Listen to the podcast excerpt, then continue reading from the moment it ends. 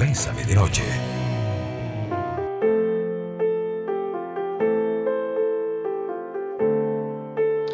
Muy buenas noches amigos y amigas, bienvenidos y bienvenidas a Bésame de Noche, hoy miércoles 4 de eh, mayo, qué rápido, qué rápido, empezamos a construir el quinto mes del año y nos acercamos a la recta final y yo creo que en alguna medida tenemos que tener claro y tener eh, una visión que, a mí me parece maravillosa y no por eso tiene que ser una visión complicada.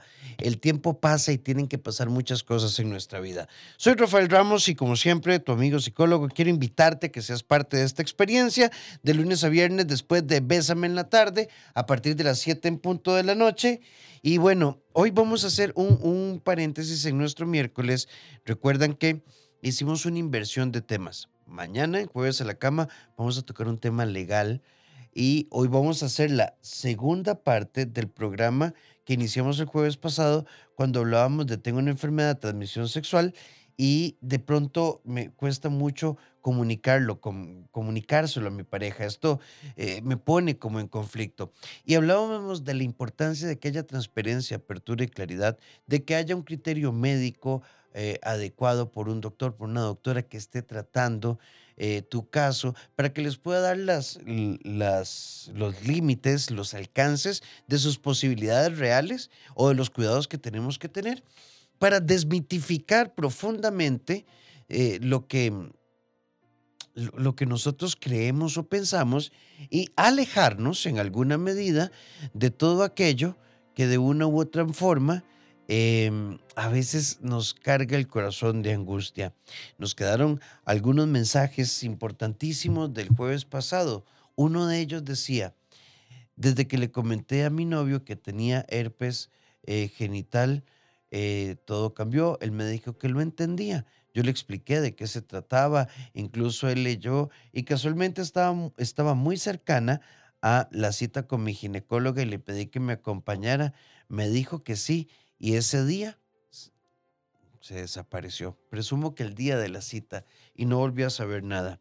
Bueno, aparte que esto del ghosting, yo creo que es cruel, es cruel. Yo creo que de pronto debe haber un poco más de honestidad. Mira, lo entiendo, entiendo lo que me estás planteando, pero no puedo con esto y no pasa nada, no pasa nada. Pero esto de estoy a tu lado y luego me pierdo, Además, tenemos que tener una visualización muy amplia, una visualización correcta, tenemos que tener una visualización consciente de, de, lo que estamos enfrentando. Hay tantas cosas que pasan por los mitos, hay tantas cosas que pasan por, por la desinformación que tomamos decisiones absolutamente inadecuadas. En el caso que les estoy comentando, bueno, ¿Por qué no darnos la oportunidad de comprender que esto nos puede pasar a cualquier persona? Alguien nos decía por acá, yo nunca he sido una mujer promiscua, he tenido solo una pareja sexual y soy portadora de papiloma humano y me parece injusto que esto me haya pasado. Bueno, además agrego, pues previo a esta relación su pareja había tenido otras parejas sexuales. Recuerden y aunque hemos hablado de esto muchísimo, muchísimo em, eh, en nuestros tiempos, el tema este, mira, me gustas, me encantabas, qué divertido, qué bonito, qué guapo, qué guapa estás. mira, este, nos comemos, por supuesto, pase adelante con todo gusto. Bueno, pero antes hagámonos una revisioncita. Es un acto de autocuidado y de responsabilidad eh, asumir, asumir Em, mi, salud sexual. Y entonces e, esto hoy no debería ser ofensivo, hoy no debería ser complicado, no deberíamos leerlo como, como alguien, em, como algo malo, como algo terrible, como algo complicado. Y creo que desde esa perspectiva nosotros tenemos que tener muy claro, tenemos que estar muy conscientes, tenemos que estar muy seguros, tenemos que estar muy, muy claros de que cuando yo soy portador o portadora de una enfermedad de transmisión sexual, em, dependiendo de, la enfermedad que estemos hablando, hay muchísimas alternativas de tratamiento y tu vida sexual no se ha acabado. Y para desarrollar más amplio y con mayor riqueza, libertad, amplitud, nuestro tema, está con nosotros Leisa Puentes desde Colombia. ¿Cómo estás, Leisa? Rafa, hola, muy buenas noches. Nuevamente aquí, contenta de estar con ustedes. Yo muy bien, ¿cómo estás tú? Bien, por dicha, bien, pasados por agua, ya empezó a llover muchísimo por acá, pero todo súper bien. Leisa, mientras te conectabas, estábamos hablando de, eh, como una primera etapa, entender cuál es mi diagnóstico, cuáles son mis posibilidades desde la información y no desde el mito. Pero hay consultas que están orientadas a papiloma humano, a herpes genital y, y preguntas, bueno, ¿qué pasa? ¿Cómo le cuento yo a mi posible nueva pareja que soy portador o portadora de estas cosas? Pues Rafa, es un tema bastante complicado. Yo he de decir que he tenido en mi consulta varias personas que llegan porque están en un diagnóstico reciente de una enfermedad de transmisión sexual que, los obviamente a, todo el mundo lo toma por sorpresa y mm, después de lidiar con un sentimiento de culpa infinito por el hecho de no haberse cuidado, por el hecho de haber sucumbido de pronto a un, a un impulso, a un instinto, em, la sensación es de una infinita tristeza. Entonces yo quisiera empezar este programa pues primero manifestando un respeto absolutamente profundo por estas personas, porque, mm, porque cualquiera de nosotros puede estar a expensas de en un momento dado eh, tener contacto con alguien y, mm, y bueno, dejarse convencer o dejarse llevar. Entonces, mm, lo segundo es iniciar también diciendo que, que siempre es tan importante tener la responsabilidad como bandera prioritaria cuando vas a tener una, una relación sexual. Entonces, mm, tener en cuenta que no solamente en un acto genital se puede adquirir una infección o una enfermedad, sino que también puede ser, por ejemplo, eh, a través del sexo oral, y esto es algo importante porque usualmente las personas no lo saben y piensan que el sexo oral puede ser seguro y también a través de la mucosa oral se puede adquirir una enfermedad de transmisión sexual. Leisa, y seguramente, dime.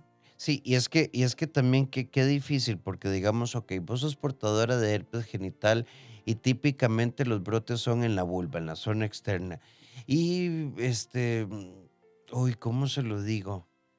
Eh, ¿Cómo se lo digo? ¿Cómo lo planteo? ¿Cómo lo siento?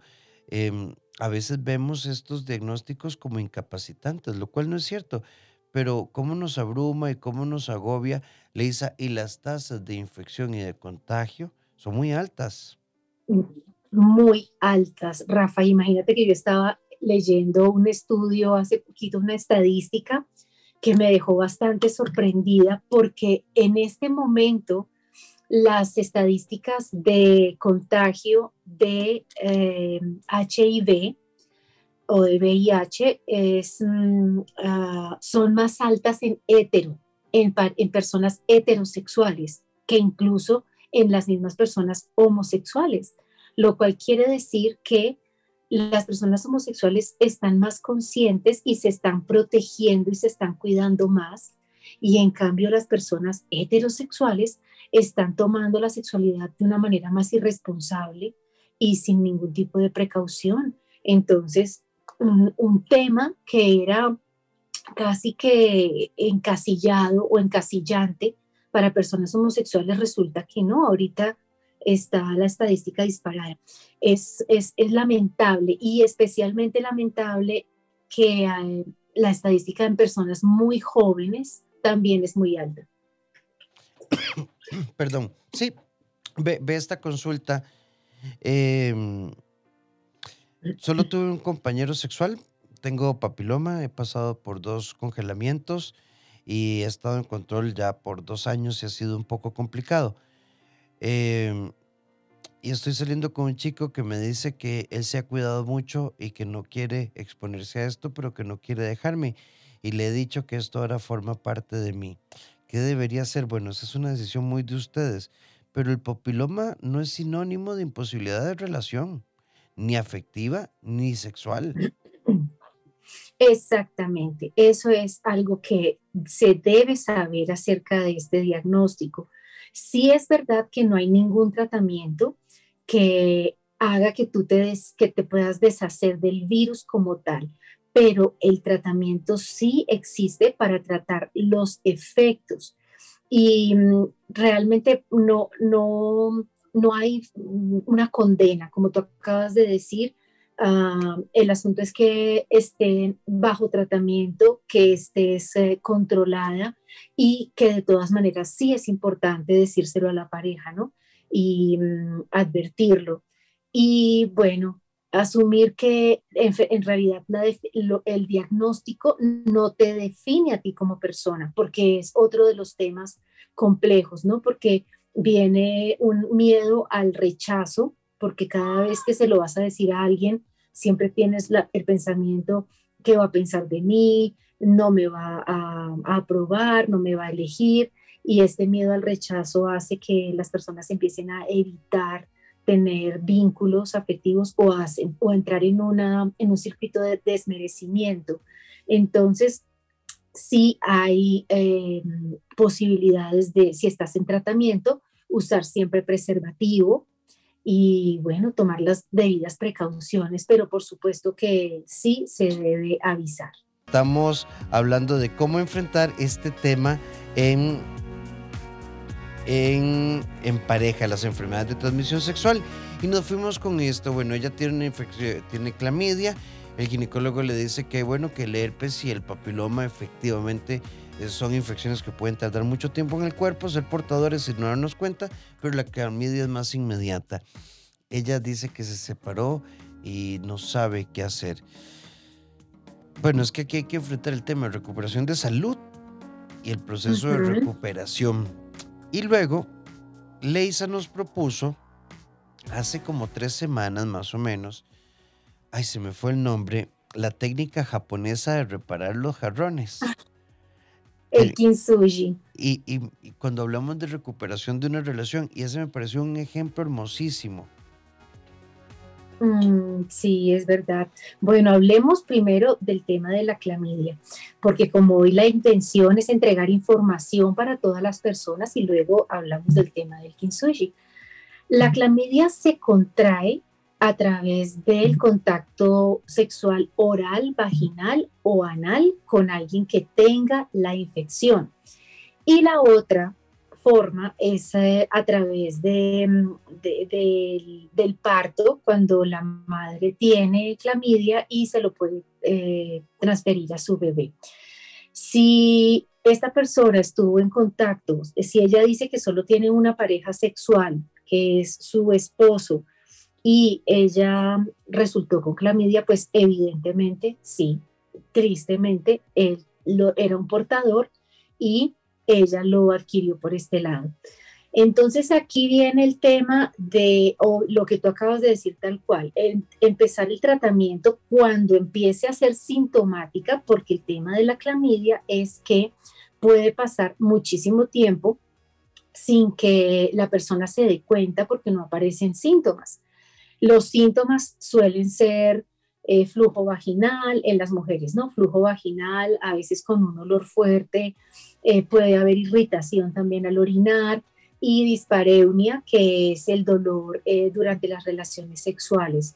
Y en los hombres, cuando que sea esto también una señal de alerta, porque es que la, la infección por clamidia es muy común, Rafael, es muy común. Entonces hay que estar pendientes. Los hombres, por ejemplo, si tienen secreción por el pene, a veces esto se puede confundir incluso con líquido preseminal y no, cuando hay una secreción permanente es cuestión de prestar atención. Cuando hay sensación de ardor al orinar, eh, picazón, obviamente, sobre todo alrededor de la uretra, y también incluso a veces puede ocurrir algo de, de eh, inflamación testicular o inflamación del glande, que es, o del pene en general, que se llama balanitis. En este caso, pues es importante estar alerta a cualquiera de estos eh, temas y consultar.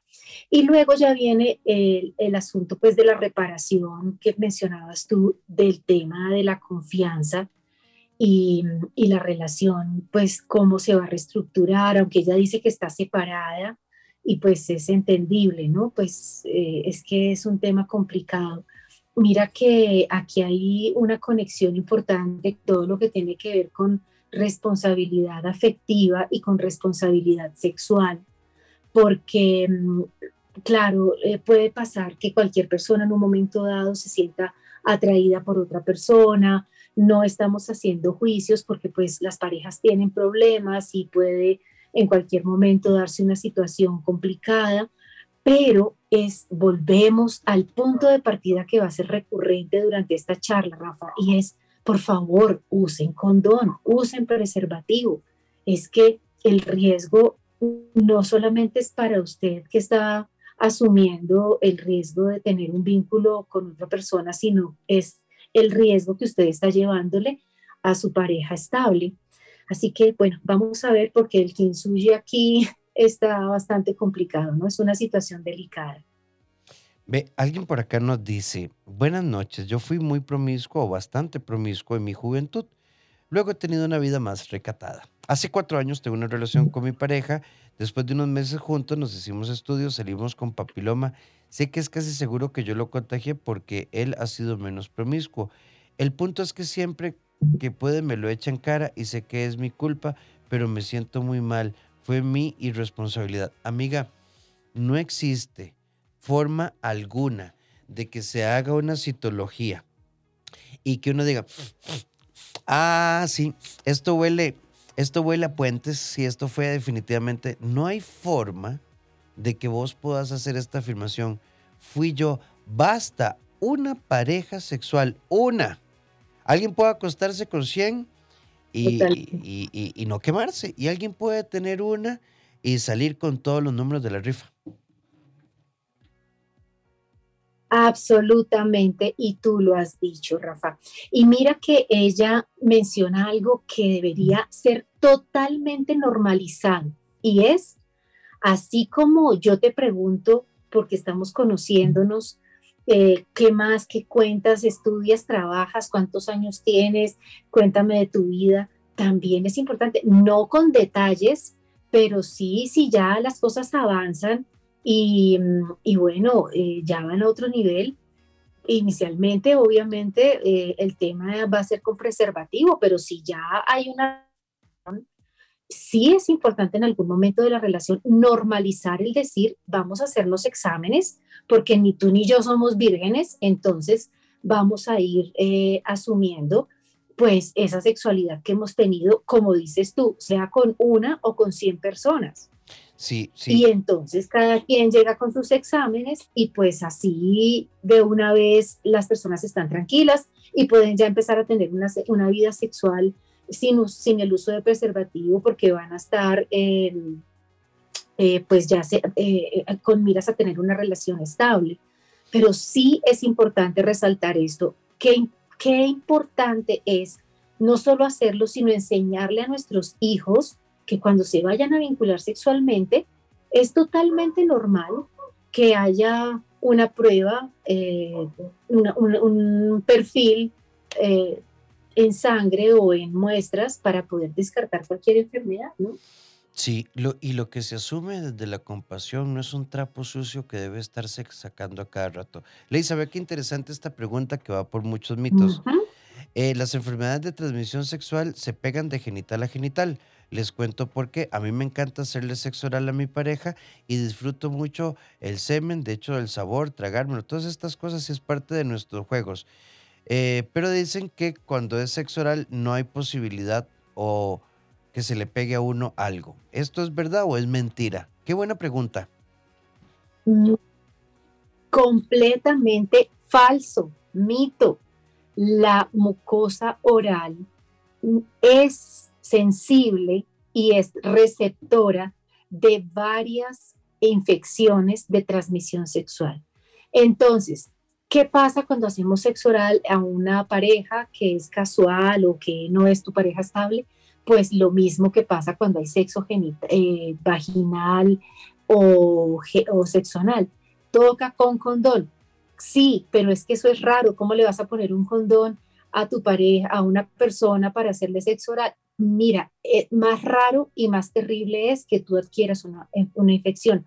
Bueno, pero es que yo no soy un cuerpo con pene, soy un cuerpo con vulva y la otra persona me va a dar a mí o yo le voy a dar sexo oral a un cuerpo con vulva.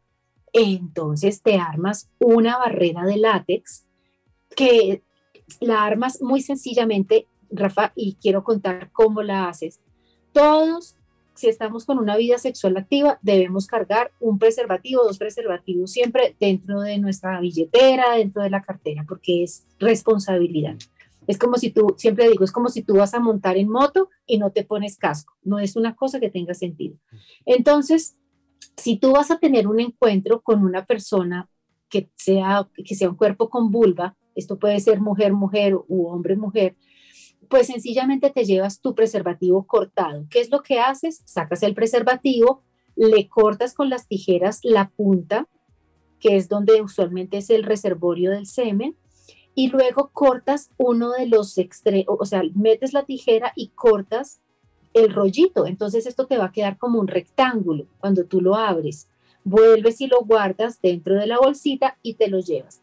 Se hace el sexo oral a través de esta barrera que es raro, que es feo, que no se siente lo mismo, pues pueda que no se sienta lo mismo, pero no se siente jamás lo mismo una vida sin una ETS que una vida con una ETS. Sí, hay una amiga que nos dice, eh, yo he hecho lo que la doctora está planteando no con un condón, sino con el plástico que utilizamos para cubrir los alimentos en microondas, porque los trozos son más grandes. ¿Esto funciona o no funciona?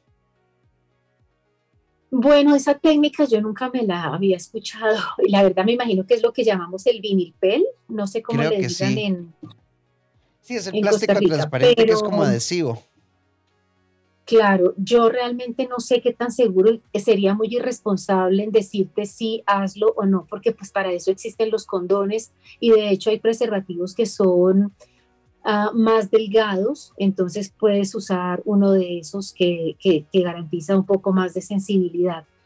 Pero pues eh, el papel, el vinilpel, el plástico este, la verdad es que yo no estaría muy segura, se puede romper, se puede filtrar el semen por alguna de las dobladas, de, las, sí, de, de las vueltas que le des al papel, no sé. Realmente no me parece úsalo para envolver pescado o carne echarlo a la nevera. Exacto, yo, yo, yo creo, ¿verdad? Yo creo que si el, si el plástico para microondas funcionara, eh, no usaríamos látex, ¿verdad? Entonces esta parte es importante. Ve, nos hacen una pregunta por acá. ¿Existe riesgo de contagio con sexo anal en el, en el papiloma o solo se puede pegar en la vagina en esto que le da uno cáncer de cuello. A mí me gusta el sexo anal, pero me pregunto que si eh, hay riesgos. Muy buena pregunta. El sexo anal está lleno de mitos. Sí, y por supuesto que sí, el contacto de la piel con la zona genital y anal constituye un riesgo. Así que ni siquiera a veces te voy a decir, es, eh, eh, hablando del BPH, es necesaria la penetración, Rafa. A veces con el solo roce puede haber contagio. Entonces, mucho cuidado con esto. Sí, y bueno, antes de irnos al bloque, alguien por acá nos dice, tengo dos preguntas. La primera, ¿el papiloma se contagia únicamente por relaciones sexuales y tiene cura definitiva? A ver, hay tratamientos de control, hay procedimientos, se ocupa la citología, eh, se ocupa la visita al ginecólogo y dependiendo, ¿verdad? Si hay displasias u otros tipos de lesiones, intervenciones. Y sí, porque es muy interesante. No, es que se me pegó en un baño. Mira que a mí el protector me provocó el papiloma, doctora, porque es tan húmedo. ¿Mito o realidad? Ella dice, no, eh, o sea, ¿de dónde salió el protector? Si el protector solamente lo estaba usando ella o, en un baño. Exacto. No, realmente, no, no, no, no. los, las vías de contagio son de contacto.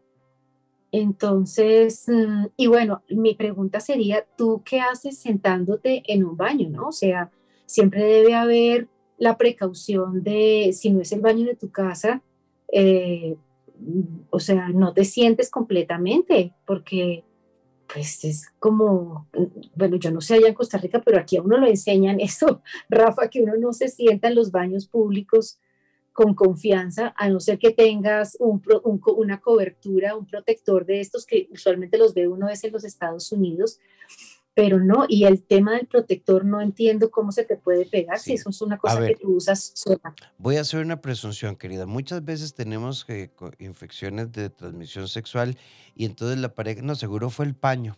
No, en el gimnasio, como vos te bañaste en el gimnasio. Mire, ¿sabe qué? Vieras que a mí una amiga le, le contó que como vos siempre te compré los tacos de la calle, eh, ahí se te puso, no, no. Las, ah. las, enfermedades de transmisión sexual son de contacto genital, de transmisión de fluidos. Y por donde chupemos y mordemos, eh, ¿verdad? Ahí está la cosa. Así es, así es. Entonces, sí, no, tal vez esa teoría no aplica. Eh, una amiga nos hacía una pregunta muy interesante. ¿Un diagnóstico de papiloma humano podría afectar mi respuesta orgásmica? Eh, es muy importante, muy importante. Eh, a veces es mi posición psicológica ante el diagnóstico lo que podría afectarme. Absolutamente, aunque sí puede haber una anorgasmia eh, causada por el tema del virus del papiloma. Esto está, dentro, está contemplado dentro de las causas médicas. Sin embargo, las causas psicológicas son mucho más fuertes porque, como lo decía yo al inicio, el diagnóstico produce un estado de ansiedad bastante alto, ah, incluso que, Rafa, o sea, dentro de la psicología pueden haber casos que llegan a, ser diagnosticados dentro de un diagnóstico, dentro de un trastorno de, este, de estrés postraumático, porque es, una, es un tema fuerte.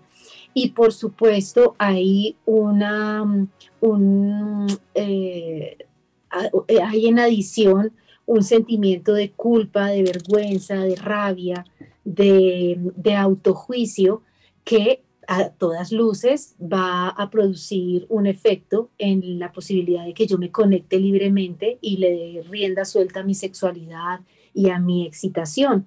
Súmale a esto que si tú ya le contaste a tu pareja, y tienes todavía pensamientos respecto a lo que la pareja piensa, a los juicios que puede hacer, eso también cuenta. Y si no le has contado, pues por supuesto, el sentimiento de estar ocultando una información que es importante también te va a inhibir los orgasmos. Entonces hay aquí un tema también complejo. Sí, Ve qué interesante. Bueno, por acá nos dice, yo estoy operada, siempre tengo relaciones sin protección porque el preservativo me irrita mucho. Me había hecho una prueba de SIDA, pero hace mucho. Mi pregunta es, ¿cada cuánto se puede hacer uno esos exámenes y qué prueba es la que uno tiene que pedir que se realicen? Mira, me parece muy interesante. Yo no sé si Leisa concordará conmigo. Si tenemos una pareja estable y es una pareja eh, no es una pareja abierta y nos hicimos los exámenes una vez y no salió nada, tipo los controles normales del ginecólogo y el urólogo.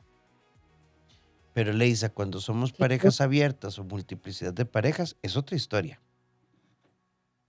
Claro, totalmente. Mira, si tú tienes totalmente de acuerdo una pareja estable, pues tú no tendrías por qué estar, a no ser que ya esta pareja te haya dado señales de promiscuidad, y de irresponsabilidad eh, sexual. Entonces allí sí tendrías que estarte haciendo el examen, pero más allá de hacerte el examen, tendrías que estar haciéndote un examen a ti misma o a ti mismo de por qué sigo yo en esta relación donde estoy en un riesgo alto. Y si tú eres una persona que no tiene una mm, pareja estable, sino que puedes estar, digamos, eh, no me gusta casi la palabra mm, promiscuidad porque me siento como, como haciendo un juicio, pero si tienes mm, multiplicidad, ah, relaciones indiscriminadas con personas ocasionales, sí es bueno que te hagas, primero es bueno que uses el preservativo. Segundo, hay dos mm, medicamentos que se llama el PrEP y el POST, que son, el PrEP te lo tomas cuando vas a, tener una relación sexual y que existe el riesgo de una de un contagio o lo que sea, eh, si lo vas a prevenir o con una persona, por ejemplo, que, que sea VIH eh, positiva, y entonces tú puedes tomarte el PrEP. Y si tú tienes la sospecha de tener, de que alguien, o sea, de que tuviste una relación y te da miedo, em, estás preocupado o preocupada, pues entonces eh, existe eh, otro método que es el POST, eh, que, se, que se llama el PEP, y, y que también lo puedes tomar si has estado expuesta o expuesto a este tema. Y, el, y, el, y puntualmente la respuesta es, si tomas todas estas precauciones y aún así quieres hacerte el examen, sí creo yo que si el, el ritmo de contacto sexual es bastante indiscriminado, sí deberías estarte haciendo la prueba mm, cada vez que sientas que has estado en un riesgo, ¿no? Es que es una cosa de pura responsabilidad. Sí, y yo creo que también eh, todos estamos llamados, dependiendo del diagnóstico, la fase, las sintomatologías y los niveles de afectación que tengamos, Leisa, todos estamos llamados a este, ser honestos con nuestra pareja y eh, o con, sea, sea ocasional o formal. Absolutamente, y justamente creo que eh, podríamos hablar un poco sobre el tema principal, que es cómo le cuento a mi pareja que tengo una enfermedad de transmisión sexual. Qué rápido se nos fue el tiempo y verás que tenemos acá, estaba, cuando me ves aquí en el teléfono, estoy leyendo y sintetizando consultas, pero... Pero, que pesar que el tiempo sea tan corto. Sí, pero eh, eh, las he venido anotando para nuestros próximos encuentros, pero sí me parece muy importante, Leisa, tenés todo el cierre del programa para puntualizarnos cómo hablar de esto con mi pareja. Bueno, entonces vamos a hablar de dos cosas que son muy importantes. La primera, ¿cómo se lo digo? El momento adecuado para hablar sobre esto es justo antes de empezar a tener relaciones sexuales, incluso si son orales. Depende de cuál ITS, ETS tú tengas, se lo tienes que decir, especialmente, por ejemplo, si es un herpes oral, se lo tienes que decir antes de dar un beso. Si es un genital, pues se lo tienes que decir antes de cualquier tipo de relación, incluso si es em, la masturbación, por ejemplo. ¿Cómo se lo quieres decir? Pues eh, tú eliges si, quiere que, si quieres que sea cara a cara o si no estás seguro o segura, pues, pues eh, puedes hacerlo a través de una videollamada siente confianza y tranquilidad en ti mismo o en ti misma, porque pues es algo que no te define, vuelvo y lo digo, y la persona va a tener que escuchar también que tú estás en el tratamiento, que estás, eh, que, es seguro, que pueden usar formas seguras para, eh, eh, para mantener las relaciones, pero es una buena manera iniciar la conversación diciendo, mira, porque me preocupo por ti, y porque es importante para mí asegurarte que te estoy protegiendo, es que te estoy contando esto. Me pasó esto, esto y esto, lo tengo hace tanto tiempo y por supuesto es, es decisión tuya si quieres continuar o no, si no lo decides no hay ningún problema. La verdad es que estoy en tratamiento, no reviste riesgo o le explicas la situación puntual de la cual debes estar supremamente bien informado o informada. Y por último, quiero hacer un énfasis especial, Rafa, en decir, em, cuando tú tienes una nueva pareja, esto que decíamos normaliza hablar de estos temas, pregunta libremente, bueno, ¿alguna vez tú has tenido una infección de transmisión sexual? Eh, ¿Y cuándo fue la última vez que tú te hiciste pruebas? ¿Te has hecho pruebas? ¿Y tú siempre usas preservativo con tus parejas o barrera de látex? Y, por ejemplo, te has hecho tatuajes y has eh, tenido la precaución o has compartido agujas eh, o has usado drogas o medicamentos que puedan estar en, ponerte en peligro, mm, alguna vez tuviste un diagnóstico de una ITS y ya no lo tienes, em, alguna de tus parejas sexuales sabes si de pronto alguna vez se contagió. Este tipo de cosas hay que preguntarlas hay que preguntarlas. Mira que ahorita estábamos en una pandemia y uno, le, uno estaba pendiente de quién tenía COVID. Y entonces, asimismo, hay que normalizar esto, Rafa. Creo que esa era la información más importante para entregar hoy. Sí, ve, Leisa, nos queda, por ejemplo, eh, hay preguntas que siempre se salen del tema. Primero, me encanta escuchar a la doctora, muchas gracias. Leisa Puentes, tú sexóloga, Leisa Puente, tu sexóloga, en Instagram. Hay, hay varias consultas y ahí te voy a chatear para que nos pongamos de acuerdo porque temas sobran. A todos, em, gracias, pero no, no quería em, dejar pasar este comentario. Mi pareja y yo nos dimos cuenta de que yo estaba infectada de papiloma, él se hizo los exámenes, hemos tenido varios congelamientos, y varios procedimientos y hemos tenido ya más de un año y dos meses sin relaciones, pero él ha sido un gran compañero y hemos aprendido, como ustedes han recomendado, a disfrutar la ducha, a sentirnos, a estar desnudos y aprender que sexo no solo es penetrarse porque todavía no es conveniente que lo hagamos. Qué bonito, le dice, y no quería dejar de leerlo. Y te agradezco mucho que lo leas porque, bueno, es una situación que puede ocurrir. Ahora, hay que mirar porque si ambos han estado en contacto previo al diagnóstico, eh, ellos podrían estar teniendo relaciones sexuales. Sería interesante saber, ah, y, yo creo que ya después de todo ese tiempo que ella menciona y está en tratamiento, ya las lesiones deben haber desaparecido. ¿Por qué entonces no han iniciado las relaciones sexuales? Sería algo que me causaría curiosidad. Sí, así que importantísimo estar muy de cerca, muy de cerca de su ginecólogo. Vean, yo siempre he creído que un diagnóstico de una enfermedad de transmisión sexual es un momento en nuestra vida que nos obliga a buscar una doctora o un doctor que nos ayude a leer mucho, informarnos muy bien, pero no en revisticas, sino mm. buena información y se convierte en una experiencia de aprendizaje. No es, no es una condena. Absolutamente. Y cuando tú lo dices, también debes sentirte orgulloso y orgullosa de haber tenido el valor de haberle advertido a esa persona. No es un motivo de vergüenza, al contrario, es, es responsabilidad y eso te debe hacer sentir bien.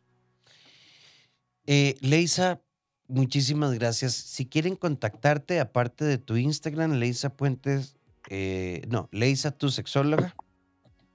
Sí, en mi Instagram los espero, mi cuenta, Leisa tu sexóloga. Y si me quieren escribir a mi email es gmail Y bueno, estoy súper atenta a cualquier pregunta para ayudarles y servirles, que para eso es que estamos los psicólogos. Muchísimas gracias, Lisa, siempre por abrir un espacio en tu agenda desde Colombia y por ser parte importante ya de la familia Bésame Costa Rica y de Bésame de Noche. Te mando un enorme abrazo. Muchísimas gracias. Yo te lo retorno igual a tu público. Un abrazo y un beso. Feliz noche.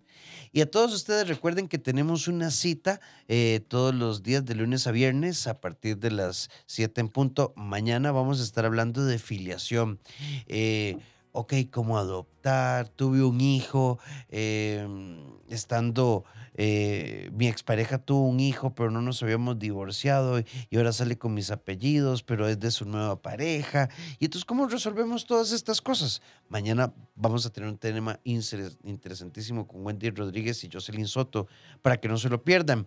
Son las 7 en punto, las 8 en punto de la noche. Gracias por ser parte de Bésame por acompañarnos todo el día. Quedan con nuestra programación musical. Los invito a que se conecten 6 de la mañana. Inicien el día con nosotros, empezame en la mañana. Y si ocupas apoyo en la parte emocional, eh, pareja, procesos personales eh, como adulto o apoyo a tus hijos e hijas en la parte educativa, eh, conductual o emocional, 2290 1383 o el WhatsApp 88 81 1304. Y quiero invitarte a que seas parte de la escuela abrazatuvida.com. Sé parte de esta comunidad Solo tenés que ingresar y vivir esta experiencia de formación permanente, una escuela de formación emocional. Un fuerte abrazo. Nos encontramos mañana. Mis libros en Librería Internacional Date la Vuelta y mis redes Facebook, Instagram, eh, TikTok. Búscame como doctor.rafael Ramos. dr.rafael Ramos. Un abrazo.